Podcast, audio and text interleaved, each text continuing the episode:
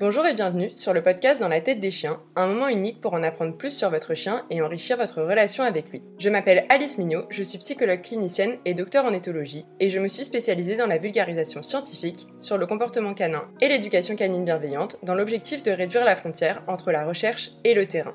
En parallèle de ce podcast, j'anime donc des webinaires d'éthologie appliqués aux chiens de compagnie et de médiation animale et du suivi individuel en éducation canine, en présentiel sur Lyon ou en visio. Si vous souhaitez soutenir le podcast, je vous invite à vous y abonner sur votre plateforme d'écoute et lui mettre 5 étoiles, voire un petit commentaire afin de me donner du courage et de la visibilité. Vous pouvez aussi le partager à votre entourage ou des personnes qui ont encore un peu de mal avec l'éducation positive.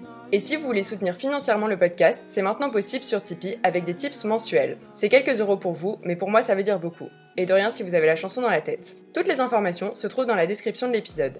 Bonne écoute Bonjour tout le monde, je reprends donc après une euh, petite pause cet été sur le podcast et vu que vous êtes de plus en plus à écouter le podcast mais aussi à nous suivre sur Instagram, je me suis dit que ce serait pas bête de faire une petite euh, boîte à questions. Donc euh, je vous ai demandé de me poser quelques questions sur Insta et je vais y répondre maintenant. Donc il y avait déjà pas mal de questions sur mon parcours pro, donc alors soit des gens qui ont envie de s'orienter vers l'éthologie, soit des gens qui en ont marre de leur travail et qui ont envie de s'orienter vers du travail avec les chiens.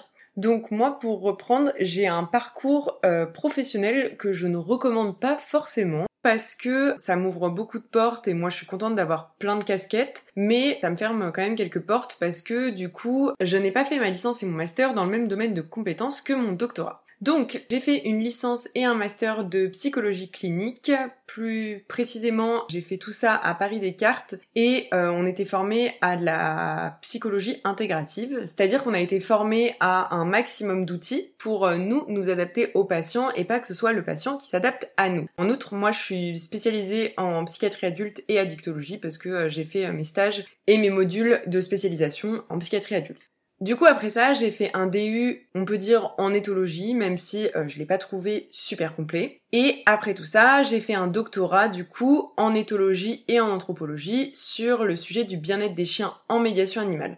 Du coup, j'ai pas rendu deux thèses pour euh, ceux qui m'ont posé la question. En fait, j'ai validé le titre de docteur en anthropologie à Liège et le titre de docteur en éthologie à l'université Paris-Nanterre. Et en fait, ça s'appelle une co-tutelle, donc j'avais une direction française et une direction étrangère et du coup belge.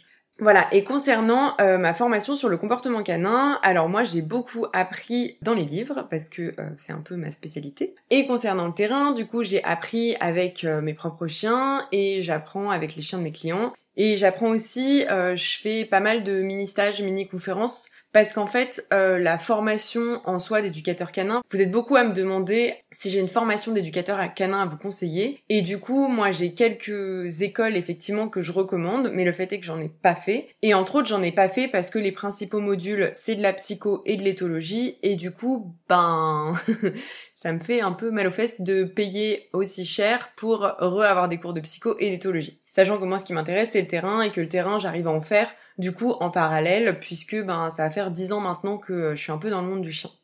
Ensuite, vous avez des questions sur qu'est-ce que je fais euh, actuellement. Du coup, ben actuellement, j'ai euh, le podcast, du coup que j'essaie d'animer comme je peux et pour lequel j'essaie euh, d'avoir un peu d'argent parce que ça me prend, comme je vous avais dit, énormément de temps et du coup c'est du temps que je consacre pas à autre chose. J'ai une part importante de mon temps actuel euh, que je consacre à la rédaction d'articles scientifiques et à ma thèse, parce que pour ceux qui n'ont pas fait de thèse, en fait c'est hyper dur de faire tous les articles qu'on veut pendant la thèse. Moi j'ai eu beaucoup de chance parce que j'ai publié deux ou trois articles pendant ma thèse, et c'est quand même assez rare. Souvent on n'a pas le temps, donc je pense que le confinement a quand même aidé, mais euh, il me reste encore deux ou trois articles à publier. Et du coup, je consacre pas mal de temps à ça parce que J'aimerais bien que lorsque je commence une nouvelle recherche, j'ai euh, fermé le livre de cette thèse. Voilà, à côté de ça, euh, ben j'ai commencé à faire euh, des suivis en comportement canin, j'aime beaucoup, voilà. Du coup, j'en fais pas mal en visio parce que ça me permet ben, de travailler avec des gens dans la France entière, mais aussi dans le monde entier. Et voilà, j'aime beaucoup ça. J'aimerais vraiment m'orienter vers une spécialisation sur euh, les peurs chez le chien et sur euh, les chiens errants et de laboratoire, parce que c'est là où je trouve que j'ai le plus de connaissances. Et pour ceux qui savaient, du coup, j'ai un plan de retourner dans le monde de la recherche, mais qui n'est pas encore finalisé parce que euh, je n'ai pas encore trouvé de financeurs et que dans la recherche, bah, malheureusement, c'est à nous de nous débrouiller pour trouver euh, des financements. Donc, euh, donc voilà, projet, euh, je vous en parlerai un moment, ça va, ça va venir, hein, mais il faut juste que je trouve l'argent. Donc il y avait des questions sur mon lien à la recherche actuellement. Donc mon lien à la recherche actuelle, c'est surtout de faire des publications scientifiques et de continuer d'actualiser mes connaissances sur le comportement canin parce qu'on a pas mal d'études qui sortent. Mais pour l'instant, je, je fais pas de recherche à proprement parler et en vrai, c'est pas plus mal parce que ça prend un temps fou. J'avais quelques questions sur Bocuse. Alors, euh, dans ma tête, tout le monde connaît Bocuse, mais en fait, c'est pas forcément le cas. Donc, je reprends brièvement, mais du coup, Boc, il a eu 4 ans, du coup, au moment de la sortie de cet épisode, et un harnais de Copenhagen vers olive. Mais du coup, Bocuse, je l'ai adopté il y a 3 ans. C'est un chien errant en Guadeloupe qui a été trouvé euh, squelettique sur une plage, comme beaucoup de chiens de Guadeloupe. Et du coup, il a été trouvé vers ses 6 mois, et entre-temps, il a vécu en famille d'accueil avec des petits chiens et des chats.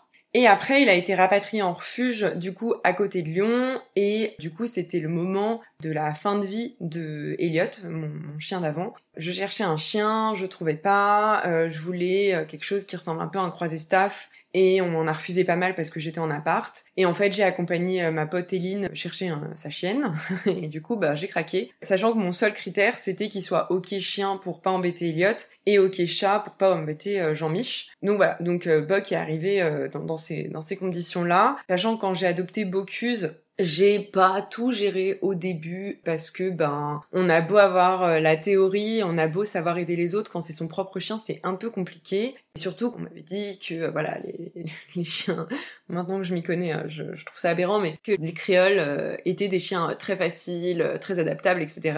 Voilà, c'est faux. Ce sont des chiens très sensibles, qui ont beaucoup de peur, et entre autres, bah, qui avait déjà vécu du coup six mois dans la rue, il avait beaucoup beaucoup de peur liées aux enfants, liées aux humains, liées aux trottinettes, aux poussettes. Enfin bon bref, c'était un peu c'était un peu compliqué. Du coup, j'ai pas eu tout de suite une éduque qui a fait que j'ai pas, j'ai pas super bien fait. En plus, Elliot est mort entre temps, donc euh, émotionnellement, j'étais pas trop là. Et voilà, donc Bocuse est un chien que je bosse du coup depuis depuis trois ans.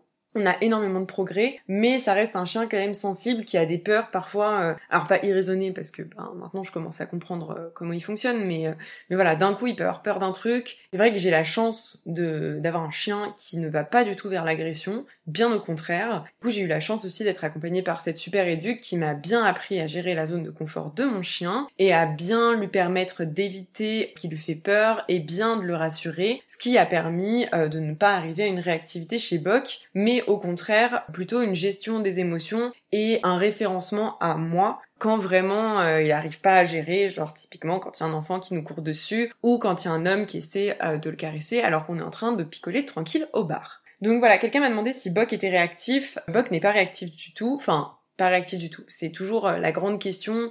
Moi je pense que on a été à un moment à la frontière mais voilà, on a, bien géré, du coup on n'a pas du tout eu de réactivité, en tout cas pour les humains. Et avec les chiens, Bocuse est l'inverse d'un chien réactif, c'est-à-dire que Bocuse aime euh, bah, tous les chiens. Et du coup, au début on a eu un peu un problème, donc on a bossé avec les ducs, qui était en fait que Bocuse comprenne qu'il ne pouvait pas aller voir tous les chiens. Parce que vraiment, c'était euh, c'était assez dingue chez lui il avait vraiment une volonté d'aller voir tous les chiens, même les chiens qui avaient pas l'air sympas. Sachant qu'en plus, euh, pour ceux qui avaient suivi, Bocus s'est fait attaquer euh, bah, il, y a, y, a, deux ans, hein. euh, ça faisait pas très longtemps que je l'avais, par, un, par une malamute. Et du coup, moi j'ai eu un peu peur d'une généralisation sur tout ce qui est nordique. Et c'est vrai qu'il est pas très à l'aise dans les interactions avec les Nordiques, mais euh, il m'a jamais montré une once d'agressivité. Et au contraire, il est vraiment dans un euh, Bocus style, quoi. Genre, euh, il leur fait toute une danse de l'appel au jeu et de machin et de signaux d'apaisement, etc. Qui montre qu'il est pas hyper à l'aise, mais qu'il a quand même envie d'interagir. Et du coup, avec Bok, ben, il n'y a pas du tout de réactivité qu'on génère. Du coup, on m'a demandé si Jean-Michel était encore vivant. Euh, parce que vous le voyez pas sur mes stories. Alors euh, oui, Jean-Michel est, encore vivant et bien vivant. Il a fêté ses, ses 12 ans. Euh, on a fait un petit anniversaire à la maison. C'est juste que ben là en ce moment on est en Haute-Savoie, donc on est dans une grande maison Et en plus, j'ai adopté euh, du coup Michael Chapeau Chat, donc un nouveau chat. Et Jean-Mich a un peu de mal avec euh, le contact. Et c'est vrai que Chapoche est quand même euh, très dans la recherche du contact. Donc en fait, Jean-Mich est vivant, mais il n'a pas forcément envie de voir notre gueule en ce moment. Donc il passe ses journées à l'étage, voilà, il chill. Et il sort de sa tanière le soir pour bouffer, boire et aller se rouler dans le jardin. Donc voilà, les interactions sont de mieux en mieux avec Chapoche. Bah, toujours pareil quoi. Et puis avec moi aussi toujours pareil, hein. il s'en fout de moi, mais, mais moi je l'aime comme il est.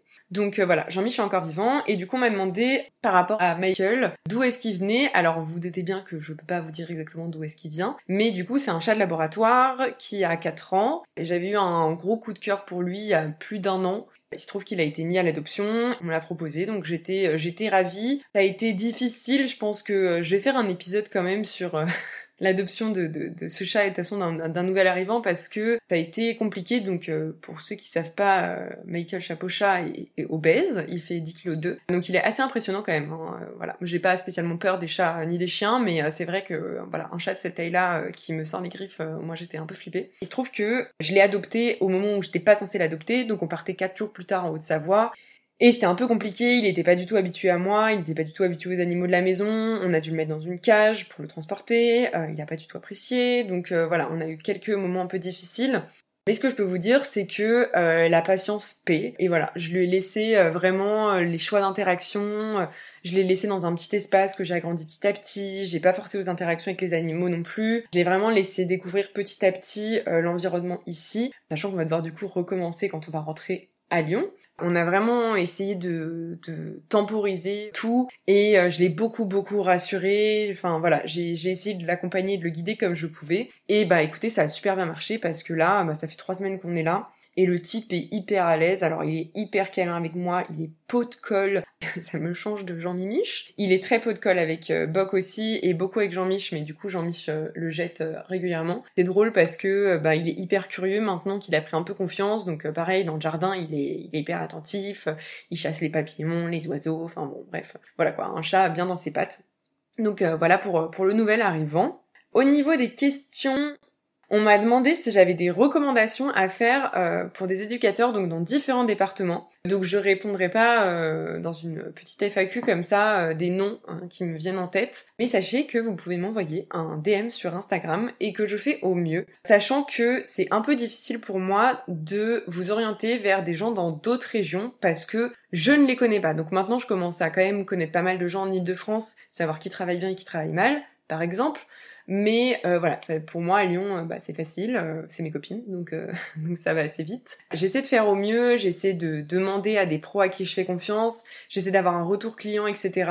Mais voilà, sachez que pour moi, ça reste difficile de vous orienter vers des gens que je ne connais pas et qui ont juste une bonne réputation parce que du coup ça m'est quand même arrivé trois fois en Ile-de-France de recommander vers des gens qui au final ne sont pas positifs entièrement avec le chien et avec l'humain et du coup, bah moi, ça met mal à l'aise parce que j'ai un peu l'impression d'envoyer les gens au charbon alors que c'est pas du tout mon but. N'hésitez pas à m'envoyer un DM. J'essaie, pareil, quand je vous demande en story, si vous avez des recommandations, je vais toujours voir le profil des gens, je vais voir s'ils ont des vidéos, je vais voir s'ils ont des photos pour voir s'il n'y a pas de collier étrangleur, etc.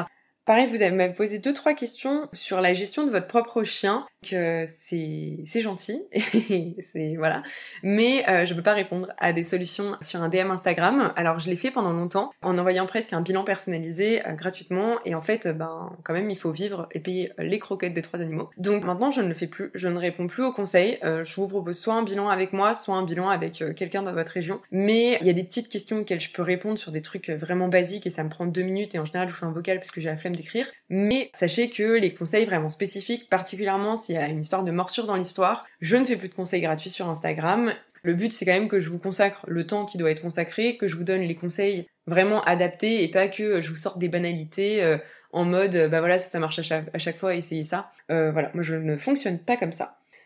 Et euh, la dernière question euh, dont je vais vous parler ici, qui est une question dont j'aimerais bien vous parler un moment dans un épisode consacré, qui est la gestion des chiens et chats en appartement. Vous êtes pas mal à me poser des questions parce que vous avez un chien et vous voulez adopter un chat, ou vous avez un chat et vous voulez adopter un chien. Et savoir comment moi je fais. Alors moi, déjà, il faut savoir que Jean-Mich, Je l'ai fait vraiment au feeling. Du coup, Jean-Mich, c'est un chat que j'ai adopté à 9 ans parce que euh, quelqu'un partait à l'étranger et l'a, l'a abandonné.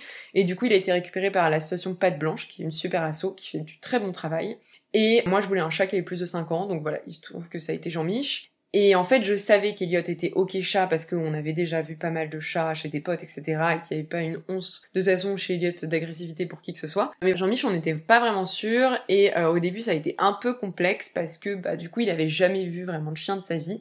Donc heureusement que c'était Elliot à ce moment-là et pas Buck qui l'a vu directement, parce que Elliot il le laissait tranquille, le laissait faire sa vie, et de toute façon Mimich il avait bien compris que s'il avait pas envie de voir la gueule d'Elliot, il pouvait se mettre en hauteur et puis problème réglé. Pour Buck, du coup, euh, bah moi j'avais le critère qu'il ait été en famille d'accueil avec des chats, et ça, honnêtement, euh, si vous prenez un chien en refuge ou dans une asso, etc., c'est important de savoir quels étaient ses contacts avec les chats avant, parce que par exemple, euh, la chienne que ma pote Eline a adoptée, bah elle est pas du tout ok chat, et pourtant c'est aussi une créole, donc on pourrait se dire, ah bah ils viennent du même endroit, ils ont été dans des bonnes familles d'accueil, mais non non, je pense qu'il faut vraiment savoir un peu le passé, bah pour être sûr que votre chien tout simplement va pas faire de prédat sur le chat et va le respecter. Sachant qu'au début Bocuse était assez brusque avec euh, Jean-Mich et que j'étais bien contente que Jean-Mich soit un chat un peu peace and love et qui sorte pas les griffes et qui juste il le crache euh, dessus euh, quand il en avait un peu marre ou qui se mette en hauteur.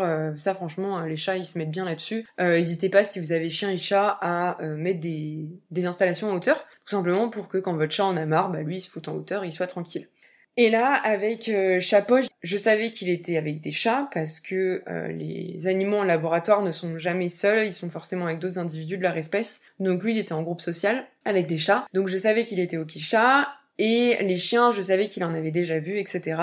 Donc euh, je me suis dit, on fait un peu au feeling et je fais surtout vachement confiance à Bocuse sur le sujet. Et en fait, euh, ben voilà, Chapoche, il a vu Bocuse, il lui a foncé dessus pour euh, taper sa tête euh, contre l'épaule et se frotter pendant 10 minutes à lui. Je pense qu'il y a un gros facteur chance chez moi. Et dans l'organisation à la maison, moi je fais vachement attention à ce que chacun ait son espace. J'ai des lits, des, des endroits pour les chats pour qu'ils dorment à plein d'endroits différents. Enfin voilà, j'ai des endroits en hauteur, j'ai des endroits par terre, Pareil pour la nourriture, bah, je mets la nourriture des chats en hauteur parce que Bock, il a aucune gestion de, son contrôle face à la nourriture pour chat. Et d'une façon générale, de toute façon, tout le monde dort dans mon lit ou mon canapé parce que je vis avec des animaux extrêmement dominants. Attention, c'est une blague, euh, en référence au prochain épisode qui va sortir. Mais moi, globalement, j'ai l'impression que tout le monde se gère euh, comme ils peuvent et que ça se passe plutôt bien. C'est pareil, enfin voilà, Bock, j'essaie de lui accorder du temps à lui tout seul. Enfin, de toute façon, Bock, je le sors, donc euh, on a, forcément du temps tous les deux. Mais par exemple, quand on vivait dans mon ancienne coloc avec Marie-France, c'est un chat, Marie-France, elle avait tendance à beaucoup trop aimer Bocuse et à être parfois envahissante. Et du coup, bah là, c'est nous, on allait réguler, on voilà, on la mettait, euh, on la mettait plus loin pour que Box soit pas trop envahi. Et là, du coup, je fais la même avec Chapoche. Euh, quand je vois qu'il est trop, alors là, il a une grande passion, c'est nettoyer les oreilles de Bocuse. Bocuse déteste qu'on lui touche les oreilles. Donc quand je vois que Bocuse arrive pas trop à le pousser de lui-même, bah, c'est moi qui le prends et je le mets ailleurs, euh, histoire que euh, voilà, il n'y ait pas de conflit qui naisse euh, par rapport à ça. Mais sachez que le facteur chance joue grandement dans la gestion des animaux chez moi et je pense qu'il y a aussi un facteur très important qui est le facteur patience et non contrainte où euh, voilà, chaque animal qui arrive à la maison va à son rythme, je ne force rien. Et pareil, euh, Jean-Michel, c'est un chat qui n'apprécie pas les câlins, à part quand lui demande le matin entre 8h et 8h03. Et je respecte ça totalement, par exemple. Et pareil, il a envie d'aller dormir, euh, d'être caché et que personne vienne l'embêter, ben c'est pareil. Moi je respecte ça et mes autres animaux aussi. Et en fait, chacun a son espace, chacun ses temps de jeu. Et je pense que c'est important et chacun a son, ses temps aussi ensemble euh, en, en, binôme entre guillemets. Dans le sens où quand les chats jouent ensemble, bah moi je, je ne veux pas que Bocuse euh, interagisse avec eux parce qu'il est trop brut. Quand les chats jouent, je donne une activité masticatoire à Bocuse ou je le sors comme ça. Au moins chacun a ses petits temps ensemble. Bah, c'était le premier épisode du coup de rentrée. Pour ceux qui savent, le prochain épisode m'a pris énormément de temps, euh, presque tout mon été parce que je l'ai, je, l'ai vraiment bien travaillé et euh, on va dire que je suis allée au charbon pour euh, pour vous. Mais mais voilà, en tout cas, j'ai une bonne ligne éditoriale, j'espère pour pour cette année. Je vais essayer de faire ce que je peux pour consacrer le temps que je veux à ce podcast parce que euh, voilà, vraiment ça me tient à cœur et ce que je préfère faire par rapport à euh, rédiger des articles scientifiques en ce moment. En tout cas, euh, j'espère que la ligne édito de cette année vous plaira et que vous serez de plus en plus nombreux à m'écouter. Et en tout cas, sachez que je lis vos messages sur Instagram, alors parfois je prends pas le temps de répondre à tout le monde, parfois je like juste le message. J'apprécie beaucoup, vous êtes très gentils, vous êtes très soutenant et très encourageant et voilà, moi ça me ça me touche beaucoup. C'est pareil pour les gens euh, qui participent aux ateliers et qui font du suivi individuel. Merci beaucoup de me faire confiance et de me faire toujours des retours positifs et, bienveillants. Moi ça m'enrichit beaucoup et, euh, et voilà et j'adore euh, pouvoir ben échanger soit en petits groupes pendant les ateliers soit euh, en individuel avec vous sur euh, sur vos chiens et j'adore aussi quand juste vous m'envoyez un DM en me disant que euh, l'écoute de mon podcast a changé votre vision de votre chien et que votre relation va beaucoup mieux. Moi ça me fait juste super plaisir. Donc tout ça pour vous dire que je vous souhaite une bonne journée ou une bonne soirée et encore et toujours des caresses bien évidemment consenties à vos toutous. Hello, c'est encore moi la liste du montage. Merci d'avoir écouté l'épisode en entier. N'hésitez pas à me mettre 5 étoiles et à partager cet épisode. Vous pouvez aussi me soutenir sur Tipeee. En attendant le prochain épisode, rendez-vous sur Instagram pour voir les monstres dormir, des mèmes pourris, m'entendre me plaindre et quand même avoir des infographies intéressantes. À bientôt